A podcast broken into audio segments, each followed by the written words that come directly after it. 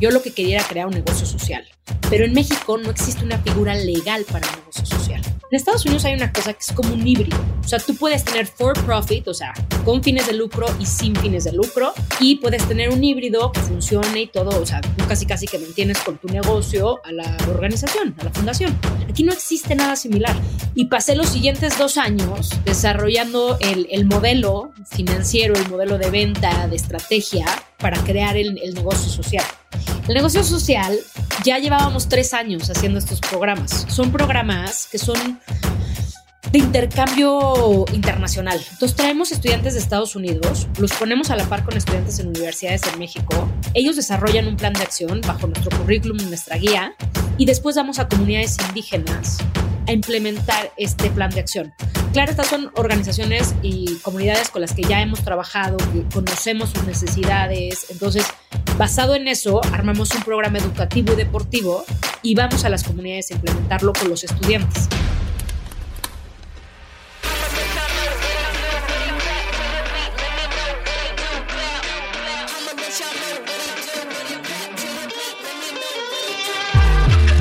Hola, te doy la bienvenida a un episodio más de True Growth Podcast. Soy Fernando Trueba y semana a semana entrevisto a los emprendedores detrás de las startups más innovadoras de Latinoamérica para conocer su historia, los retos que enfrentaron, cómo salieron adelante y dejarte aprendizajes prácticos que puedas aplicar en tu negocio o carrera. Hoy tengo como invitada a Cecilia Vales Villazón, CEO y fundadora de She Wins México, una organización no gubernamental que utiliza el deporte y la educación como herramienta para alcanzar la equidad de género y el desarrollo personal y profesional de niñas y mujeres en México y Latinoamérica. Cecilia fue delegada del Global Sport Mentoring Program del Departamento de los Estados Unidos, en donde desarrolló un plan de acción para dar acceso a los jóvenes atletas al idioma inglés como segundo idioma para poder conseguir becas educativas y deportivas. Además, Cecilia tiene una maestría en Administración Pública de la Universidad de NYU y ha sido consultora de diversas empresas y organizaciones en temas relacionados a desarrollo social. Con Cecilia voy a platicar sobre el impacto que tiene el deporte en la sociedad y en las personas, más allá de los beneficios de salud y actividad física, sobre los retos que ha enfrentado para construir y crecer She Wins desde que la fundó. Vamos a platicar sobre cómo tuvo que reinventarse durante la pandemia para sacar el negocio adelante y mucho más. Antes de iniciar con la entrevista, te invito a que nos sigas en Spotify, Apple Podcast o donde sea que nos estés escuchando. Al hacerlo, recibirás los nuevos episodios de True Growth semana a semana en tu feed. Dale follow y ayúdanos a seguir creciendo. Te dejo con la entrevista con Cecilia Vales Villazón, CEO y fundadora de She Wins México. Ceci, bienvenida a True Growth Podcast. Gracias por tomarte el tiempo de platicar conmigo, sobre todo en estas semanas de locura de diciembre. Gracias, Fernando. Yo que me hacía de vacaciones, pero aquí seguimos dándole. Qué gusto por la invitación. Mil gracias. Oye, encantado platicar contigo. Siempre es un placer hablar con alguien que tiene pasión por el fútbol. Yo soy un apasionado del, soccer de locos. Este, sigo en depresión por el mundial, pero me encanta el deporte, ¿no? Y creo que el deporte en mi vida ha tenido muchísimo impacto este, positivo. Yo obviamente como todo niño cuando era chiquito jugaba con, soñaba con jugar un mundial o soñaba con, yo jugaba mucho tenis, con ser campeón de Wimbledon, ya sabes, ¿no?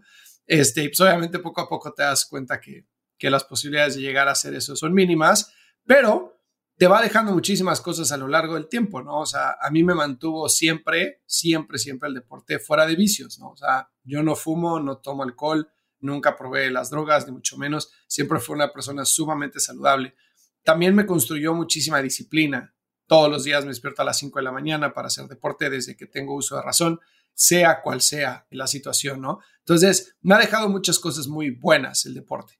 Y lo que tú estás haciendo me encanta porque creo que es ligar una cosa con la otra, ¿no? O sea, cómo a través del deporte puedes lograr tener un impacto, sobre todo en la comunidad que estás tú tratando de impactar, que son mujeres en Latinoamérica. Entonces, me hace mucho sentido y me llega muy como cerca de mi propia experiencia. Entonces, por eso tenía muchísimas ganas de platicar contigo para descubrir un poquito más de la historia de She Wins, un poquito más de tu propia historia y de dónde viene esta necesidad de, llevar a cabo un proyecto como este. Te platico, te platico. Mira, She Wins nace en 2015. Yo trabajaba en una, en una ONG que usaba justamente el fútbol para empoderar niñas y mujeres. Y empezamos a trabajar mucho con la Embajada de Estados Unidos en Colombia y en México y me nominaron un programa que se llama el Global Sports Mentoring Program, que es un programa del Departamento del Estado. Y este programa cambió mi vida.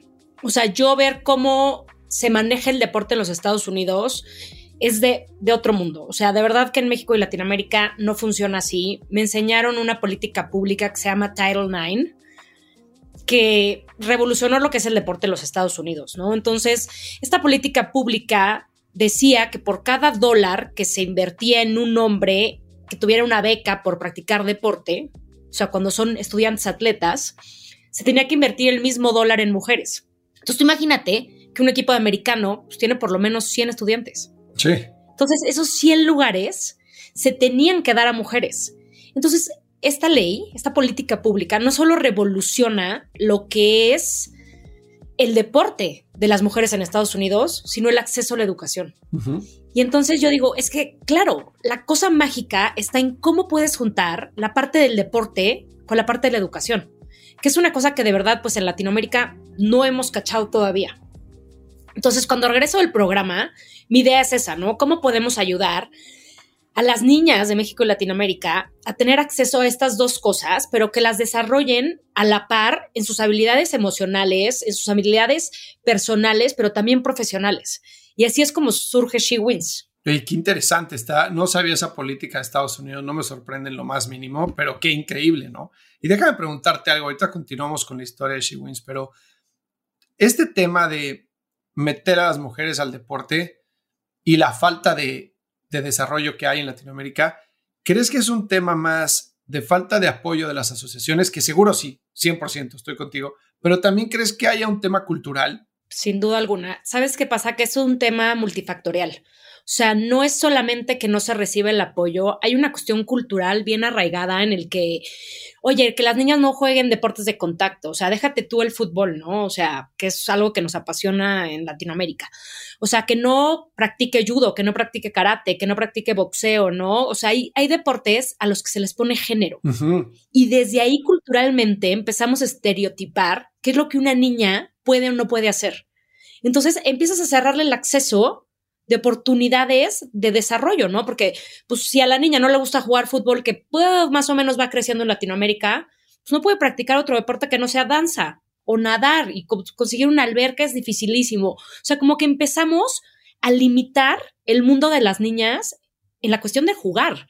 Deja tú de practicar un deporte por cuestiones de salud, o sea, en la cuestión más básica del desarrollo de un ser humano, es jugar. Entonces les estamos limitando las posibilidades de jugar y divertirse.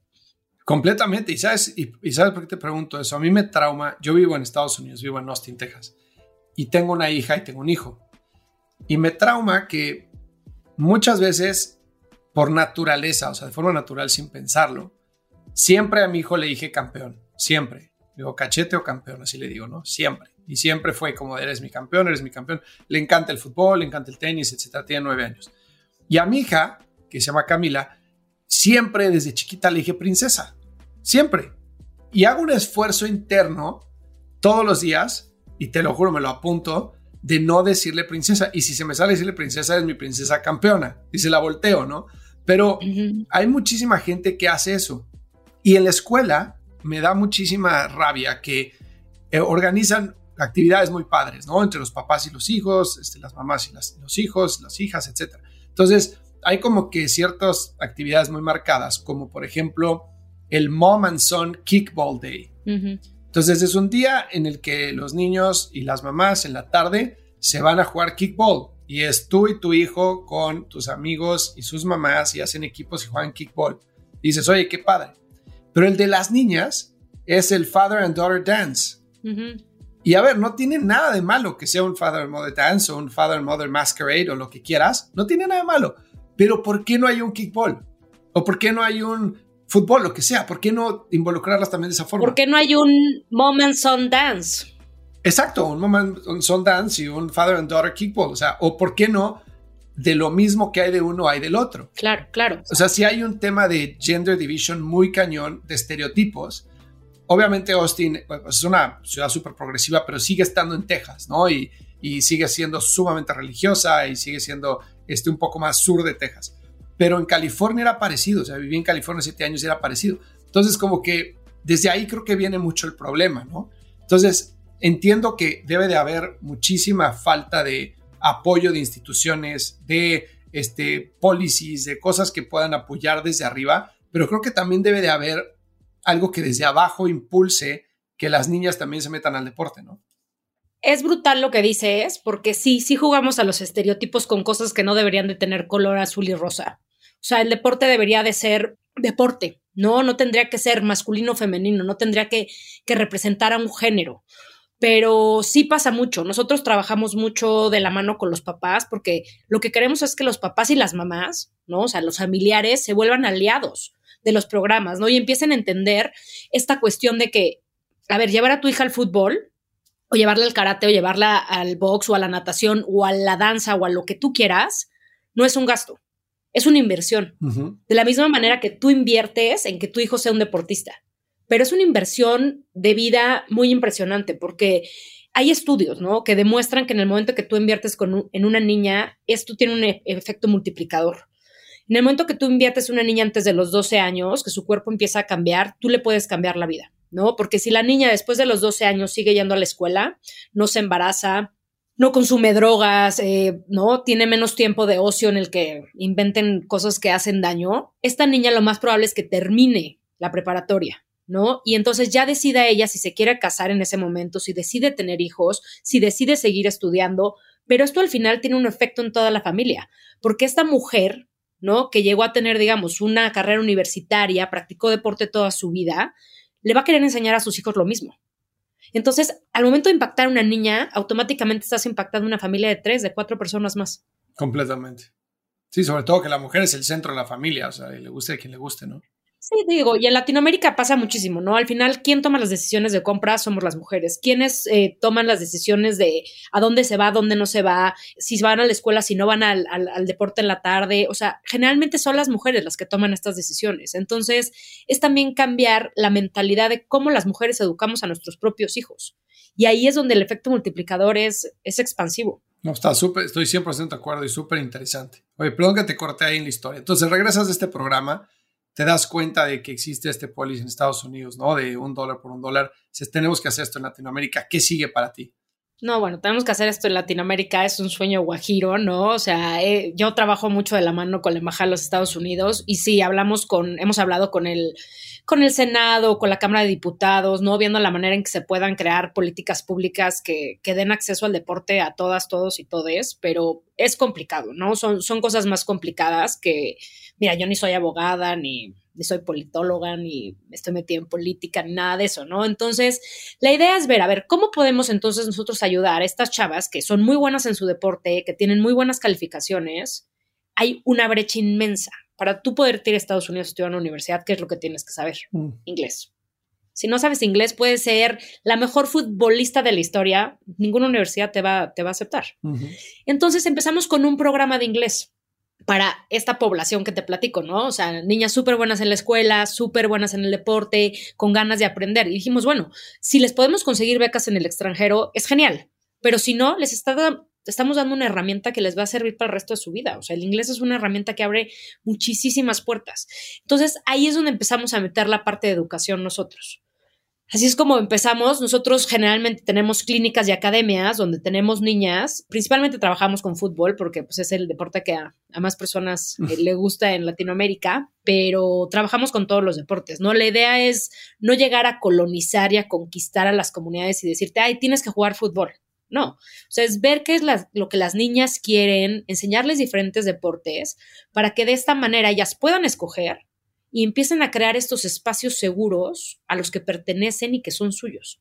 Ok, y tú cuando empiezas esta, esta plataforma, no sé, ya desde, desde ese entonces cuando estabas enseñando inglés se llamaba She Wins. entonces cuando empiezas, digamos que como todo negocio, pues tienes que ver cómo te vas a fondear, ¿no? O sea, oye, voy a, voy a sacar recursos de donaciones o voy a sacar recursos de inversión de capital privado o voy a hacer, voy a hacer bootstrapping, ¿no? Yo meto dinero y después el programa será sostenible, etcétera, ¿no? Cuando tú decides irte por una ONG y sales allá afuera, ¿cómo se vio el levantamiento de recursos? O sea, ¿cómo, qué, tan complicado fue cuando fue, o sea, el primer año? Te voy a decir algo, el primer año no fue el más complicado porque yo ya había estado en pláticas con una empresa de energía limpia española, en el que le íbamos a abrir academias en, en, el istmo de Tehuantepec, donde tienen los aeros. Entonces, ya, pues cuando empezamos, o sea, de hecho yo empecé con una AC porque era la manera en que yo podía bajar los recursos. Después te empiezas a dar cuenta de todos los papeleos y una organización amiga fue la que recibió los fondos porque para ser donataria pues, tomaba mucho tiempo y yo empecé She Wins en, yo regresé del programa, hasta cuenta, en octubre y en diciembre estábamos lanzando ya las academias. Entonces, yo, o sea, yo pensé que era todo mucho más fácil, ¿no? Ahí también hay una ignorancia brutal. Cuando vas andando, te empiezas a dar cuenta de qué poco sabes. Te digo, el primer año no fue el más difícil, pero después yo empiezo a caer en cuenta de muchas cosas, ¿no? Para empezar, yo nunca quería una organización sin fines de lucro, ¿no? Porque yo lo que quería era crear un negocio social. Pero en México no existe una figura legal para un negocio social. En Estados Unidos hay una cosa que es como un híbrido. O sea, tú puedes tener for profit, o sea, con fines de lucro y sin fines de lucro, y puedes tener un híbrido que funcione y todo, o sea, tú casi casi que mantienes con tu negocio a la, a la organización, a la fundación. Aquí no existe nada similar. Entonces, yo empiezo a decir, no, pues yo lo que necesito es un negocio social, porque, a ver, en México no tenemos la cultura de donar. O sea, si no te apellidas Slim, es muy difícil que puedas tener una fundación y que, que sea grande, ¿no? O sea, entonces yo empecé a pensar, no, pues tengo que darle al negocio social, tengo que darle al negocio social, me puse a estudiar, me puse a leer y cuando me doy cuenta digo, es que no soy emprendedora, no sé por dónde hacerle. O sea, yo no estudié una carrera administrativa, yo no estudié una carrera contable, o sea, yo estudié relaciones internacionales, ¿no? O sea, y en eso digo, oye, yo todo el tiempo le estoy diciendo a las niñas de nuestros programas que tienen que estudiar, que tienen que estudiar, que tienen que estudiar, pues me toca. Y entonces apliqué una maestría y me fui a Nueva York a estudiar una maestría en administración pública, precisamente. Y pasé los siguientes dos años desarrollando el, el modelo financiero, el modelo de venta, de estrategia para crear el, el negocio social. El negocio social ya llevábamos tres años haciendo estos programas. Son programas que son de intercambio internacional. Entonces traemos estudiantes de Estados Unidos, los ponemos a la par con estudiantes en universidades en México. Ellos desarrollan un plan de acción bajo nuestro currículum, nuestra guía, y después damos a comunidades indígenas. Hemos trabajado con comunidades auxiles en Chiapas a implementar este, este plan de acción. Claro, estas son organizaciones y comunidades con las que ya hemos trabajado, que conocemos sus necesidades. Entonces, basado en eso, armamos un programa educativo y deportivo y vamos a las comunidades a implementarlo con los estudiantes. Este programa lo empezamos cuando llega Trump a la presidencia, porque justo lo que decíamos era no hay que construir muros, hay que construir puentes. Y que los estudiantes pudieran venir a conocer de primera mano quiénes eran los mexicanos, qué era México, pero bueno, cuando yo regreso a la maestría, llega COVID. Y agárrate, porque pues nadie puede viajar, nadie puede hacer nada. Claro. Y yo le dos años de mi vida, ¿no? Y entonces ahí sí dices, híjole, ahí es cuando para nosotros vino lo realmente complicado. ¿Y qué hiciste? Fue un año muy difícil, la verdad. 2020 fue un año muy complicado para nosotros. Pero empezamos a hacer consultoría y ahí nos fue muy bien. Empezamos a trabajar con el Comité Olímpico, con el Comité Paraolímpico, con Nike, con L'Oreal Sports for Good, a hacer eh, consultoría de los programas que ellos habían implementado y a decirles qué estaba funcionando, qué no estaba funcionando, cómo ayudarles a mejorar los programas. Y la verdad es que eso nos fue lo que nos mantuvo a flote, ¿no? La parte de las consultorías. Pero estas cosas con las universidades toman mucho tiempo. Y al final, ahora en mayo del 2023, esperamos poder reactivar el programa que íbamos a lanzar en el 2020. Imagínate. Híjole. A ver, esta parte se me hace súper interesante porque es la típica historia de, emprendedor que tiene que sobrevivir, ¿no? O sea, como dices, yo regreso a mi maestría con toda ilusión del mundo, tengo mi programa, check en PowerPoint, funciona perfecto y así es como va a servir, ¿no? Pero pues nunca te estás, o sea, nunca te imaginas que va a llegar una pandemia mundial que va a parar el mundo por dos años, ¿no? Y entonces, pues, ¿qué crees que no lo puedes llevar a cabo? Y estás en tu oficina o en tu casa, donde quiera que estés, y dices, ¿y ahora qué hago? Y en ese momento te tienes que cambiar el switch a survival mode, ¿no? Y decir, oye, a ver, ¿qué opciones tengo? O sea, no sé, ahorita tú me cuentas tu, tu forma de procesar eso, ¿no? Pero yo cuando estaba en esa situación, pues es como de hacer una introspección muy fuerte y decir, a ver, ¿qué quiero? ¿Qué puedo? ¿A dónde quiero llegar? Puedo llegar ahí ahorita, cuál es la probabilidad o ¿qué otro camino tengo para poder sacar esto adelante mientras las cosas se, se estabilizan, ¿no? Y entonces, me imagino que en ese momento es cuando dices, bueno, pues tengo conocimiento de cómo funcionan estos programas, puedo, tengo alguna ventaja este, injusta, digamos, sobre mi competencia en ese sentido y puedo dar consultoría. ¿O cómo es ese proceso para ti, el decidir hacer consultoría para sacar fondos? Te voy a decir algo, yo creo que a mí me cayó, me cayó del cielo, me cayó del cielo, te voy a decir por qué, porque, o sea, desde el 2015 yo llevo pues ya sabes, empiezas a hacer tu trabajito chiquito, ¿no? Tus pininos, ¿no? Que todo el mundo te dice, no, pues es que el networking es súper importante y no sé qué. Entonces yo hablo con las piedras, ¿no? Yo todo el mundo le platico, yo soy la más apasionada y les cuento de mi, de mi proyecto y no sé qué. Y pues al final, creo que son esas pequeñas cositas, ¿no? Como dices, a ver, te levantas todos los días en la mañana a hacer ejercicio y entonces vas sumando. O sea, esto es progresivo. Yo creo que lo que nos ayudó fue lo que vine sembrando a lo largo de todo el tiempo que llevo trabajando con She Wins, porque la gente nos buscó a través de, de, contactos.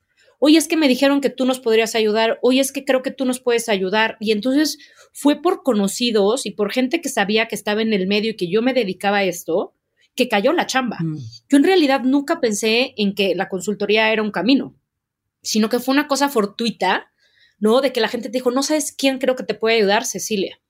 Entonces así fueron cayendo, ¿no? Entonces, te digo, o sea, creo que hay veces que hacemos la chamba sin darnos cuenta que estamos haciendo la chamba y a lo largo del camino las cosas, como todos los días, ¿no? O sea, hoy voy a comer sano, hoy me voy a levantar al gimnasio, hoy, no sé, voy a meditar, hoy me voy a cuidar, hoy, y esas cositas pues van sumando. Claro. Y eso fue lo que, que en realidad nos pasó y por eso pudimos sobrevivir, porque sumó el esfuerzo anterior.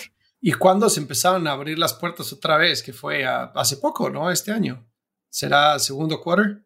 No, yo creo que 2021 ya se empezaron a mover un poquito las cosas en México. Empezamos a hacer ya más cosas. Ya 2022 ya es.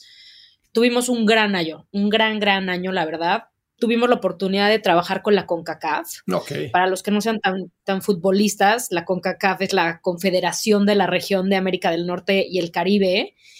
Y fueron las eliminatorias para el Mundial de las Mujeres en Monterrey.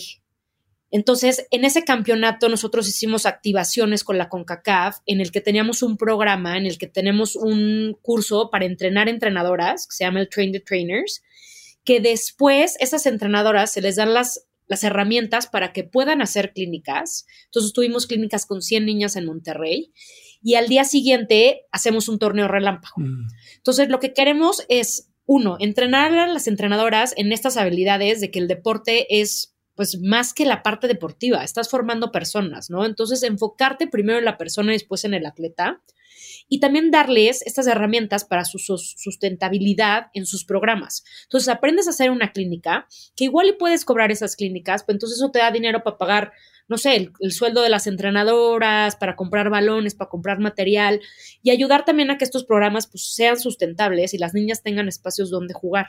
Esto lo hicimos dos fines de semana y la verdad que que nos fue súper, súper, súper bien.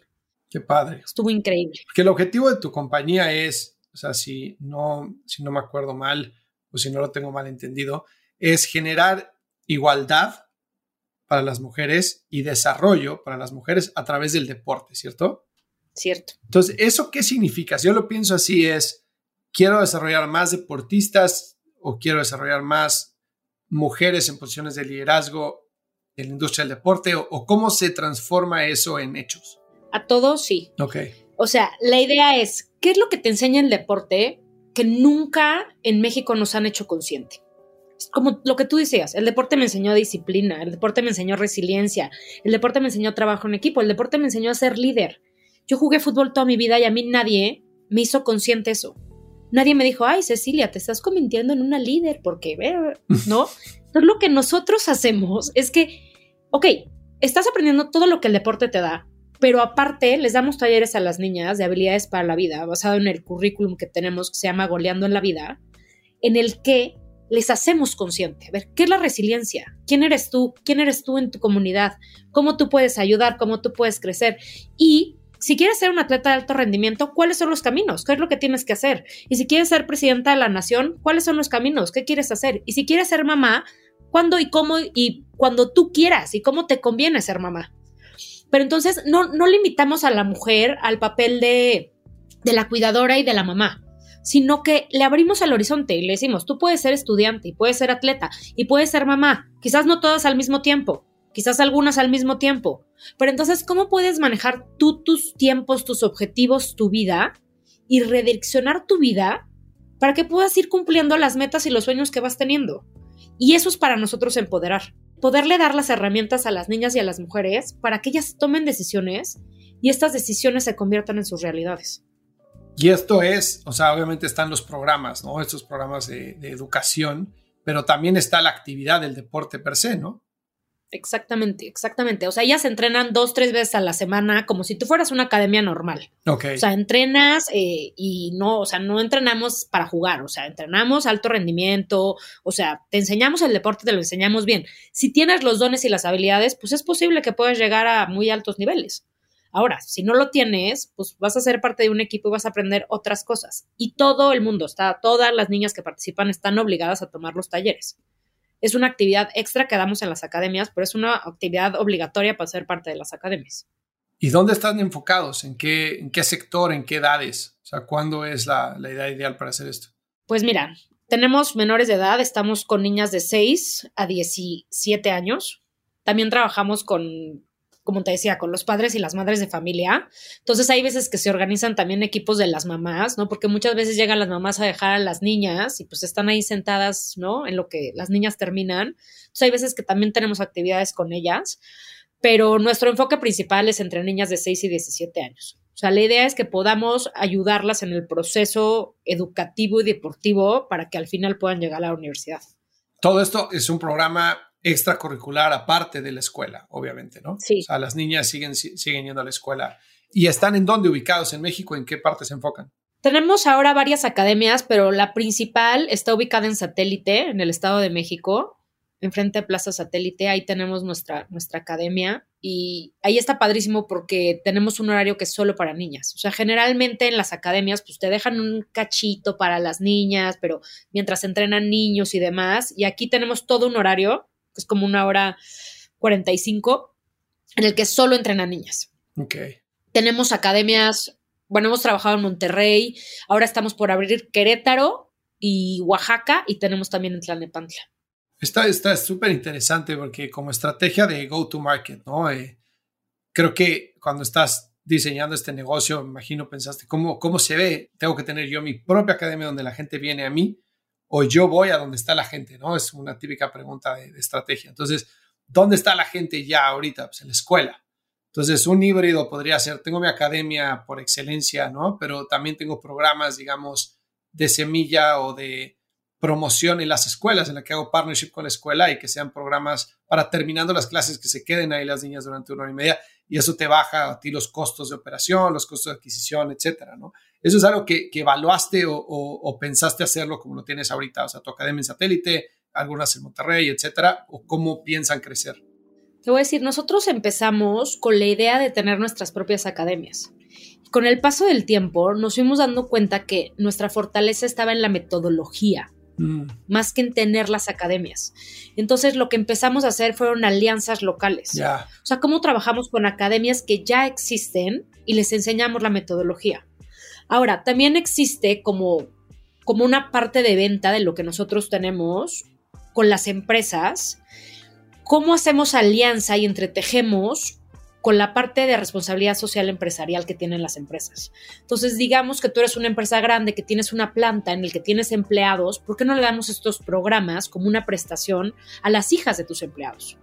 ¿No? Y muchas empresas de las plantas luego tienen canchas de básquet, de fútbol, de boli, de, ¿no? Que luego nadie usa. ¿Cómo podemos dar esto como una prestación y a la par involucrar también a tus colaboradores, ¿no? Entonces, los colaboradores se suman muchas veces dando talleres, hablemos de finanzas básicas, ¿no? Entonces, para la señora que tiene su puesto de quesadillas, para la mamá que vende zapatos, para la tía que vende no sé qué, les damos un taller de finanzas básicas, les damos un taller de cómo poner objetivos, de cómo llegar a metas. Entonces, también trabajamos mucho, mucho con los papás, te digo, en ese sentido, en cómo también podemos darle herramientas a los papás, porque entonces los estereotipos y todas estas ideas empiezan a cambiar en las comunidades, porque la niña trajo el fútbol a la comunidad. y la niña le dio trabajo a los entrenadores y la niña está ayudando a los papás y a las mamás a que tengan nuevas habilidades. Y entonces empiezan a ver a las niñas de la comunidad de una manera totalmente diferente, porque ellas son las que de cierta manera generaron el cambio que se está dando a nivel comunitario. Súper interesante, como si fueran prosumers, ¿no? Exacto. Qué interesante. Fíjate, ahorita que estabas diciendo eso, estaba pensando, porque siempre que haces marketing para un niño o niña que no tiene el, poder económico de tomar la decisión de compra, siempre piensas, ¿a quién le estoy hablando? ¿Le estoy hablando al niño o a la niña o le estoy hablando a la mamá o al papá?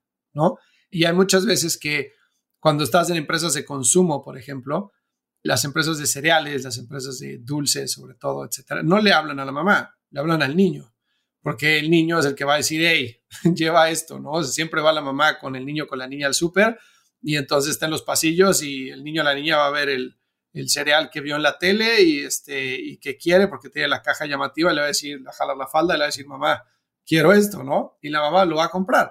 Entonces le hablas al niño, pero al final del día la decisión, la, que toma la decisión de compra es la mamá, ¿no? La que paga. En tus programas, la niña es la que va y entrena y, y quiere y se desarrolla, etcétera.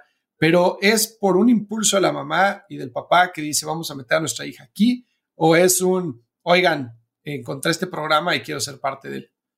No, aquí sí, los papás para nosotros son un pilar fundamental, porque como dices, o sea, al final, quien toma las decisiones no son los niños, ni los menores, ni las niñas. O sea, tú le puedes decir a tu papá que te encanta jugar fútbol, pero si a él le parece que es un juego de hombres y que no, que te van a romper, pues no te va a llevar jamás al fútbol.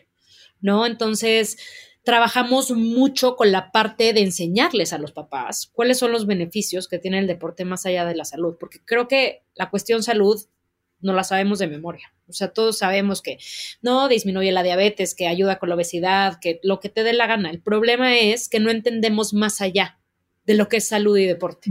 No entendemos la parte educativa, no entendemos la, la parte formativa, no entendemos la parte de conexión, de cohesión social. Y eso es lo que tratamos de enseñarle a los papás cómo esto les va a ayudar al desarrollo de sus hijas, así sean la siguiente Charlene Corral o no sean jugadoras de, fútbol profesional. ¿No? Entonces, sí, los papás son una pieza clave para nosotros, porque sin ellos, nada jala. Es por esto que hacemos muchas veces cuando vamos a empezar una academia en algún lugar, estas clínicas, que son como unos festivales de fútbol, en el que invitamos a las niñas, invitamos a los padres de familia que, jueguen, que las mamás jueguen, que, las que los niños jueguen con los papás, que para que así ellos también vivan lo que sus hijas están experimentando. Y ahí es cuando ellos dicen, oye, esto está padrísimo, no sé qué. Entonces ahí es cuando ya los cautivamos y, y pues los invitamos a que sigan participando en las academias. Claro. Oye, ¿cómo se ve todo esto en el largo plazo para ti? O sea, si tú en, no sé, tres, cinco años volteas para atrás y dices, he triunfado, es por qué. O sea, ¿qué te gustaría lograr? No, bueno, o sea, mi sueño es que todas las niñas que pudieran pasar por nuestros programas pudieran tener acceso a la universidad. Eso para mí sería ideal, ¿no? O sea, tenemos ya varios casos de éxito, ¿no? Eh, lo que pasa es que luego también a lo largo del tiempo, estos, estos proyectos toman mucho tiempo. A ver, yo te cuento la historia de una chavita que empezó con nosotros a los 6, 7 años y este, hoy tiene 17 años eh, la llamaron a visorías de la Federación Mexicana de Fútbol, está jugando en la sub-18 de Pumas, sigue estudiando, va a la escuela, ¿no? Y ella empezó con nosotros, te digo, hace 10 años. Wow. Pero para hablar de 10 años, la gente no tiene la paciencia para esperar 10 años y ver casos de éxito. Entonces, o sea, creo que la idea es que las niñas puedan crecer con nosotros, que ahí también lo podemos medir a corto plazo, ¿no? O sea, pensar en tres años, ¿no? Que acaben secundaria, que acabe en prepa, que podamos irlas guiando, pero, pero sí, o sea, para mí lo que sería el éxito también es que las niñas que han sido participantes, ¿no? De nuestros programas estén interesadas en regresar, ¿no? Entonces, después sean entrenadoras, después sean las facilitadoras, después sean las personas que dan los talleres, o sea, que ellas sigan involucradas con la, con la organización y puedan seguir dando, ¿no? Que también eso nos ha pasado. Algunas de las niñas con las que hemos trabajado, ahora son entrenadoras de los programas.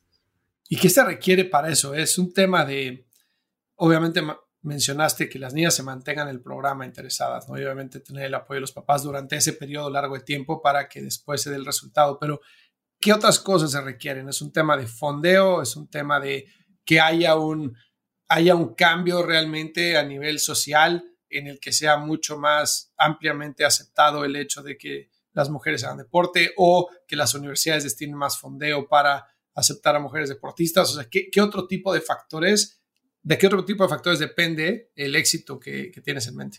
Mira, yo creo que el fondeo siempre es un factor, ¿no? O sea, al final creo que a nosotros todavía nos falta madurar bastante en la parte del negocio social, ¿no? Tenemos ciertos tipos de mecanismos que funcionan, por decir, tenemos academias que funcionan con una, con una subvención cruzada, en el que hay niñas que pagan y hay niñas que están becadas, ¿no? Entonces esas academias funcionan muy bien porque pues se puede pagar sueldo, se puede pagar material, hay niñas que pagan, hay niñas que están becadas, funciona muy bien, pero en cierto tipo de comunidades es difícil cuando no se tiene el apoyo. A nivel gubernamental es complicado conseguir dinero para este tipo de programas. Eh, a nivel empresarial hay empresas que lo cachan muy bien, hay empresas que todavía no entienden los beneficios que puede tener que las niñas practiquen deporte y, y estén educadas y aprendan. Entonces hay una, una cuestión de educación también importante ¿no? De entender y cambiar los paradigmas que tenemos en nuestras cabezas, ¿no? De las estructuras de, del rosa y del azul y de qué es para niños y qué es para niñas. La parte de acceso es, es complicada porque pues pasa que también, ¿no? El deporte de alto rendimiento en México no es algo a lo que le invertamos tanto.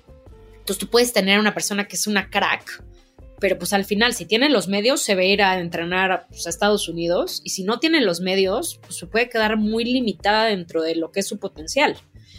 Y lo mismo con la parte educativa, ¿no? Son muy pocas las universidades que dan becas deportivas, ¿no? A mí me apena muchísimo, pero mi universidad, que es la Universidad Iberoamericana, no da becas deportivas y tienen como en su lista que nunca lo van a hacer.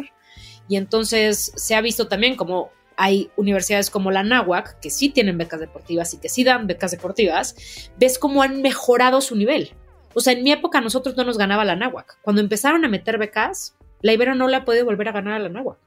Entonces ahí es donde te das cuenta que de verdad que es una inversión, no es un gasto. No, completamente. Yo estudié en el TEC y jugué fútbol en el TEC, fútbol soccer. En el TEC, a ver, el equipo de fútbol americano, casi todos tenían beca, ¿no? Este, por cultura, pues que son los borregos salvajes y lo que quieras. En el equipo de soccer había dos becas del 100%, dos nada más, y había un par de becas de 15, 20% y se acabó, ¿no? Pero me impacta que ahorita viviendo en Estados Unidos, o sea, el deporte colegial en Estados Unidos es el mejor negocio del universo.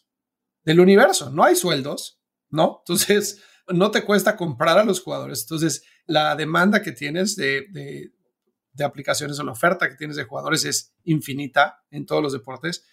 No te cuesta porque no tienes sueldos, obviamente pagas el tuition, pero ese es un costo en tu balance sheet y generan un negocio alrededor. O sea, para ir a ver a, al equipo de fútbol de, aquí de la Universidad de Austin o de incluso de high school, o sea, de la prepa donde vivo yo, son boletos de 300 dólares para ir a ver al equipo de high school jugar, ¿no? Después al equipo de fútbol americano son boletos de mil dólares irlo a ver. Y luego los boletos de transmisión de televisión. es una derrama económica bestial, pero bestial, que además, que esto es lo importante, y a mí no me gusta hablar, no me gusta hablar de política en el podcast, pero esto es lo importante, que es que esa derrama se regresa y se reinvierte. Entonces, las instalaciones, o sea, la secundaria a la que va a ir mi hijo, o sea, ya quisiera el TEC, parecerse a la secundaria a la que va a ir mi hijo, y es pública, ¿no? Entonces se reinvierte completamente en instalaciones, ¿no? Eso en México, lo que me da muchísima rabia, y lo digo, o sea, desde el corazón, es que recursos hay.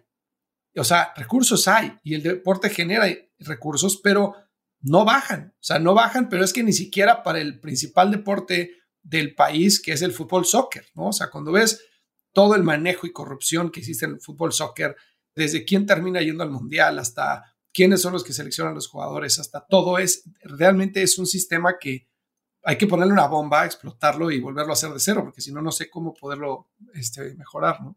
Y esa es una de las grandes cosas que tiene bien diferente Estados Unidos que nosotros. Aquí no ven el deporte como un negocio, o sea, lo ven como o sea, claramente se van a reír de mí van a decir, ¿cómo? Si el fútbol es el negocio más grande de México. No, me refiero a la parte, ahí viene el secreto, educativa, deportiva, que tienen la gente en Estados Unidos, porque lo hacen negocio desde ahí. O sea, no te miento, hay entrenadores de fútbol americano en los Estados Unidos que llegan a ganar 3 millones de dólares al año. Ganan más que la NFL, porque la NFL tiene topados. los sueldos. Y en el colegial no está topado. O sea, es, es una locura, una locura. O sea, y bueno, los Longhorns, donde estás tú en UT, o sea, en la Universidad de Texas. No, bueno. La gente es de verdad fan, fan. O sea, van más a ver el colegial que la NFL. Entonces, ¿qué es lo que nosotros tenemos que entender de este modelo de negocio que no estamos viendo? ¿No? ¿Por qué no estamos invirtiendo en las niñas que juegan fútbol desde que tienen seis años, como lo lleva haciendo por los últimos 20 años Estados Unidos, y tienes a la selección que más vende de toda la historia de, las selecciones de fútbol es la femenil de Estados Unidos, ¿no? Ganan más que los hombres, este, en el sentido de traer más dinero, no traen más revenue, ¿no? Porque hasta ahora se pelearon para poder pagarles igual, pero le llevan invirtiendo 20 años al, que el fútbol es de niñas. En Estados Unidos el fútbol sí es un deporte de niñas. Sí, completamente, completamente. Estamos fallando en cómo estamos viendo el modelo de negocio deportivo y cómo estamos nosotros creando atletas y formando personas, porque al final esto se ve reflejado en las Olimpiadas, esto se ve reflejado en los mundiales, esto se ve reflejado en cómo internacionalmente estamos parados. 100% de acuerdo, o sea, 100% de acuerdo. Aquí, o sea, eh, yo fui a la Universidad de Duke en la maestría y estaba Mike Krzyzewski, ¿no? El coach de básquetbol. El estadio no era muy grande, el Cameron Indoor Stadium, y para poder tener boletos tenías que hacer circo, maroma y teatro. Llegaban a costar 3 mil dólares un boleto para ver la semifinal de la NCAA o el clásico contra UNC donde, estaba, donde, donde salió Michael Jordan. Y este cuate Krzyzewski tenía o sea, era un dios, o sea, era un dios en Duke. Tenía Shushevskyville, se llama, ¿no? Una parte de la universidad donde implementaba programas de liderazgo, donde este tenía un sueldo que obviamente iba el coach de la selección de Estados Unidos de las Olimpiadas, etcétera, ¿no? Pero nuevamente toda esa derrama económica regresaba regresaba para más becas, para más programas de liderazgo, para más programas médicos, para mejor equipo, para mejor entrenamiento, etcétera, ¿no? Y cuando ves las condiciones en las cuales se viaja en segunda división en México de hombres, o sea, ni siquiera de mujeres, de hombres, para irte a un partido de Chihuahua, que te vas el día anterior, juegas, te regresas el mismo día del partido en camión, o sea, que dices, no, no, puedo ni estirar para, este, para, antes de jugar, ¿no? Entonces, ahí dices, no es posible que un país de 124 millones de habitantes no pueda ser un equipo competitivo de 11 personas en un mundial. O sea, a mí no me entra en la cabeza, ¿no? Pero obviamente es la infraestructura, ¿no? Entonces ahí es cuando yo digo, lo que está haciendo está increíble, me encanta, o sea, me fascina, creo que puede tener un impacto increíble, pero creo que la, montaña que hay que subir es altísima, ¿no? Porque hay que hacer el cambio de infraestructura, el cambio cultural y hay que hacerlo también el cambio de, género, de, o sea, de, de, todo ese apoyo que hoy no existe para la mayoría de los deportes de hombres, también hacerlo para mujeres, ¿no? Y que se tiene que hacer. Entonces, este, digo, ahí en lo que tú y yo te puedo ayudar, por favor, cuenta conmigo. Es un, es un tema que me, me, apasiona, o sea, realmente me apasiona. Y estaba platicando con, con, Mariana Gutiérrez, supongo que la conoces de la, Amiga de de Fútbol. Jugué con ella en Libero, fútbol, de hecho. Ah, ¿en serio? Sí, sí. Ah, pues, pues Guti es este, muy amiga de mi cuñada y me hizo favor, está en el podcast ya hace unos 60, 70 episodios.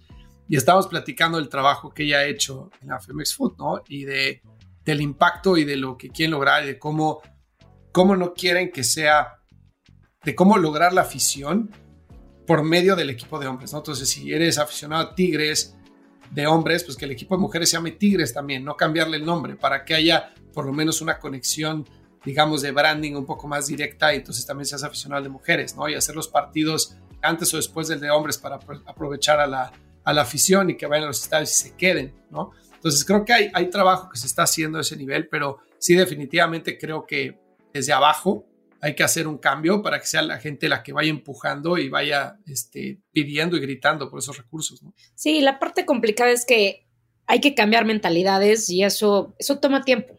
Eso, eso es la parte con la que batallamos más nosotros, ¿no? La parte de cambiar mentalidades, de empezar a ver esto como un negocio, de empezar a invertir, ¿no? Porque al final el que tú, o sea, velo desde donde quieras, ¿eh? lo puedes ver desde el, el sentido de una empresa, lo puedes ver desde el gobierno, lo puedes ver desde muchos lugares, cómo esta inversión en las niñas de verdad va a traer dinero. estamos dejando a la mitad de la población, que otra vez es la mitad de la población que toma las decisiones de consumo, fuera de la ecuación. O sea, en el momento que tú tengas mujeres educadas que puedan ser funcionales y tengan, tengan un lugar dentro de la sociedad, o sea, el PIB de los países va, va a aumentar, quieras verlo como te dé la gana. Entonces, esta es una situación de ganar, ganar para todos y no, no lo estamos viendo, no estamos viendo el negocio ni la inversión a largo plazo, ¿no? Porque también nos hemos vuelto de la idea de que las cosas tienen que ser instantáneas, ¿no? Y todo pensamos que, ¿no? Que es como el Internet, ¿no? Ya ahorita, ahorita. Y pues no, lamentablemente hay que, hay que tener paciencia para poder cambiar los status quo de, de los países. 100% de acuerdo, pero creo que tienes la actitud correcta para hacerlo.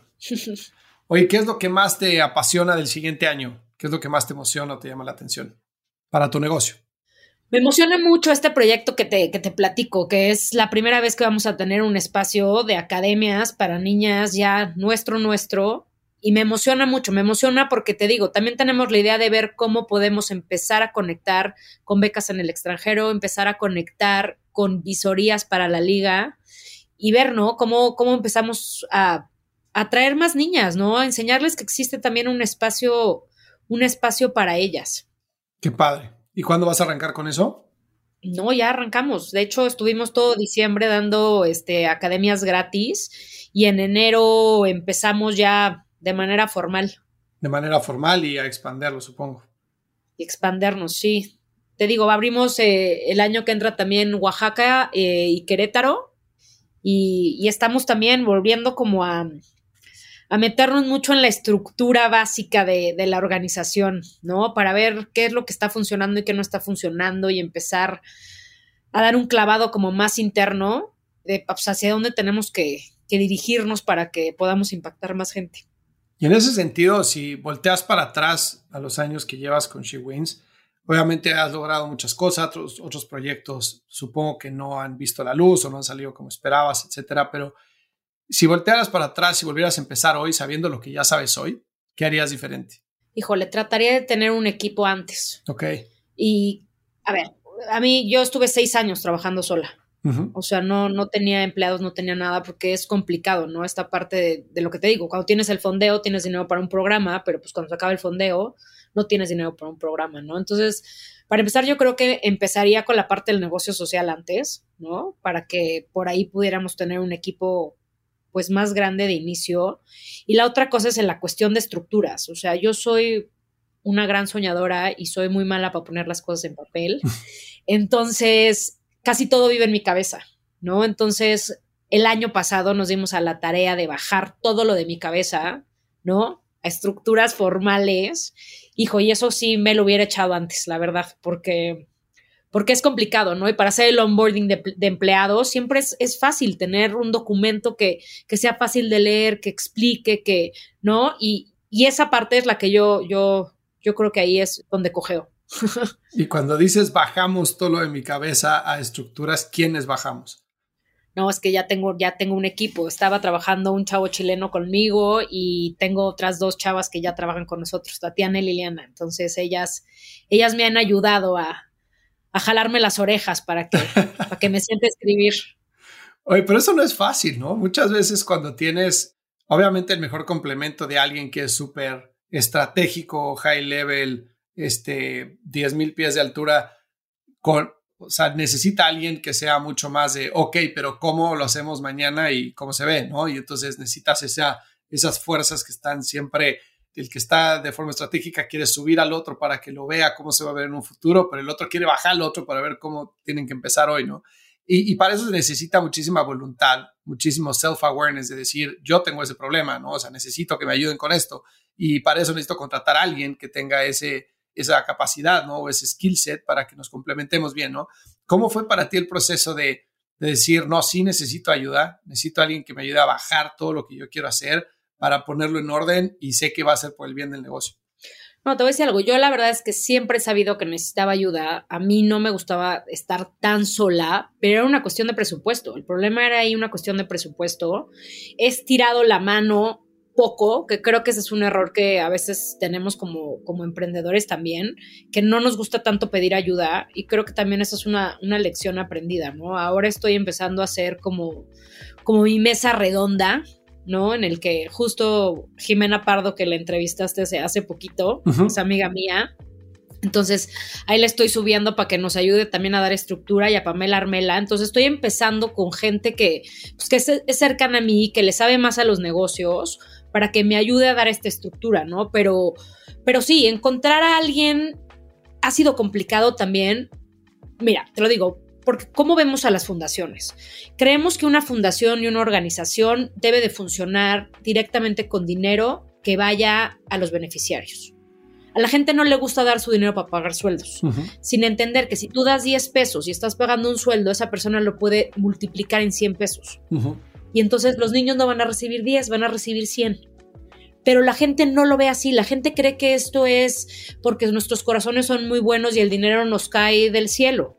O sea, no entienden que hay una estrategia y que tiene que haber una estrategia de marketing, de venta, de, ¿no? De un millón de cosas detrás para que una organización funcione. Entonces también es cambiar esa mente, ¿no? Y, entender que, pues que sí, se tienen que pagar sueldos. Entonces así no tienes una fuga de gente porque la gente se va porque no, no, no reciben un sueldo en el que puedan pagar las cuentas. Si no, yo te lo digo, habría muchísima más gente trabajando en negocios sociales, ¿no? Que en empresas. Pero ahí también tiene, tiene que haber un cambio cultural importante y entonces encontrar gente que esté apasionada por un sueldo que no es el mejor sueldo, pues es difícil de encontrar. No, bueno, Y de ahí también la salida del negocio social. O sea, ¿cómo podemos nosotros generar nuestro dinero para tener un equipo al que sí podamos darle un buen sueldo y crezca con nosotros? Completamente de acuerdo. Está en, otro episodio, platiqué con Sara Lomelin, que es la fundadora de Giving Circle, bueno, de Philanthropy Together se llama, que es una asociación que coordina Giving Circles eh, alrededor de Estados Unidos. Y me platicaba los dos principales problemas que ella veía al principio era eso era poder contratar gente, porque a la hora de pedir dinero y abrir, porque que ser súper transparente cuando tienes una, una, ONG, ¿no? De a dónde se está yendo el dinero. Entonces decir, pues tanto se, está yendo para sueldos era un problema, era de, oye, no, pero ¿cómo que está yendo para sueldos? Bueno, pues sí, pues ¿qué quieres que hagamos? O sea, que no, pues, esto es, un, es una compañía que tiene que funcionar y tiene que funcionar de forma eficiente, para eso necesitamos talento y el talento cuesta, ¿no? Esos eran los principales retos que, que me comentaba. Otro era que veía que la mayoría del dinero que iba para filantropía a nivel mundial se iba para apoyar las mismas causas.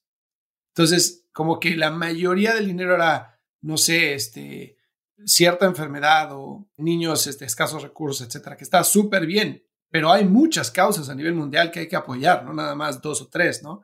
Entonces, que tratar de descentralizar la donación era bien difícil.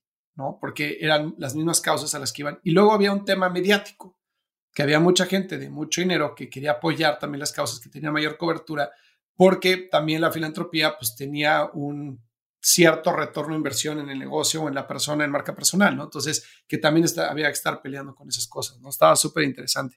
Y algo que lo que platicaba ella era que estos giving circles, cómo funcionaban, era que, oye, yo, Fernando, me encanta este, el tema del deporte y pues quiero apoyar a She Wins, entonces voy a buscar a cinco o seis amigos que también les guste y vamos a levantar entre nosotros cinco o seis, vamos a levantar, no sé, cinco mil dólares, entonces se los pasas a She Wins, ¿no? Entonces, con esos giving circles de gente que tenía cierta afinidad por ciertas causas, se juntaban y entonces había más dinero que se podía apoyar para más causas, ¿no? Entonces ella montó la asociación para coordinar todo eso. Fíjate que no había oído hablar de ellos, pero voy a buscarlos. Sí, búscalo, se llama Philanthropy Together. Ella se llama Sara Lomelí, es mexicana. Si te interesa, me avisas y yo te conecto con ella. Sí, buenísimo, porque te digo, eso, eso también, eso también pasa, ¿no? O sea, para empezar, la cultura, y no te estoy diciendo que la gente tenga que donar su dinero, pero la gente tampoco dona su tiempo y la gente tampoco dona su conocimiento. Entonces, desde ahí hay un problema gravísimo a nivel social que pues hay que educar. Volvemos a lo mismo. Sí, completamente de acuerdo. Si estamos mejor todos, estamos mejor cada uno de nosotros, ¿no? Exacto. Oye, Ceci, pues muchísimas gracias por el tiempo. Este, ¿Qué más te gustaría agregar o algo con lo que te gustaría que se quedara la gente? ¿Dónde pueden seguir a SheWins, etcétera?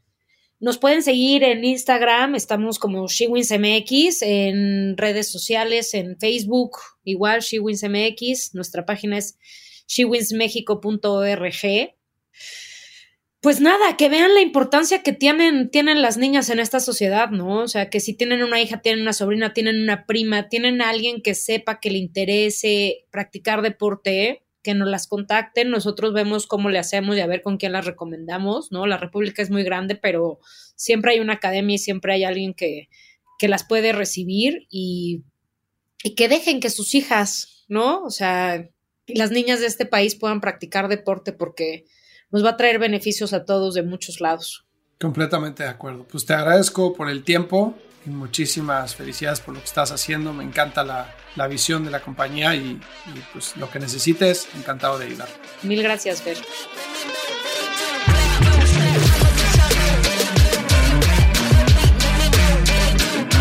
Hey, no te vayas. Si quieres conocer más sobre Growth, ve a truegrowthco.com y descubre todas las soluciones que tenemos para personas que quieren avanzar su carrera y emprendedores y ejecutivos que buscan acelerar el crecimiento de sus negocios.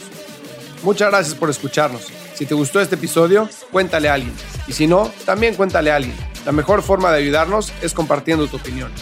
Dale follow a True Growth Podcast en Spotify, Apple Podcast o donde sea que nos esté escuchando. Y ya que estás aquí, regálanos 5 estrellas para que más gente como tú descubra este podcast. Suscríbete a nuestro canal de YouTube para seguir los episodios de True Growth de una forma más interactiva y síguenos en Instagram para conocer más sobre nuestros invitados.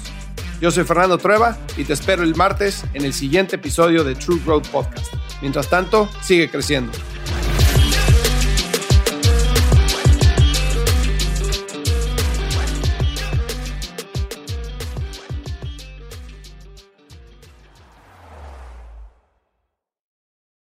Judy was boring. Hello. Then Judy discovered ChumbaCasino.com. It's my little escape. Now Judy's the life of the party. Oh, baby, Mama's bringing home the bacon. Whoa, take it easy, Judy. The Chumba life is for everybody. So go to ChumbaCasino.com and play over 100 casino style games. Join today and play for free for your chance to redeem some serious prizes.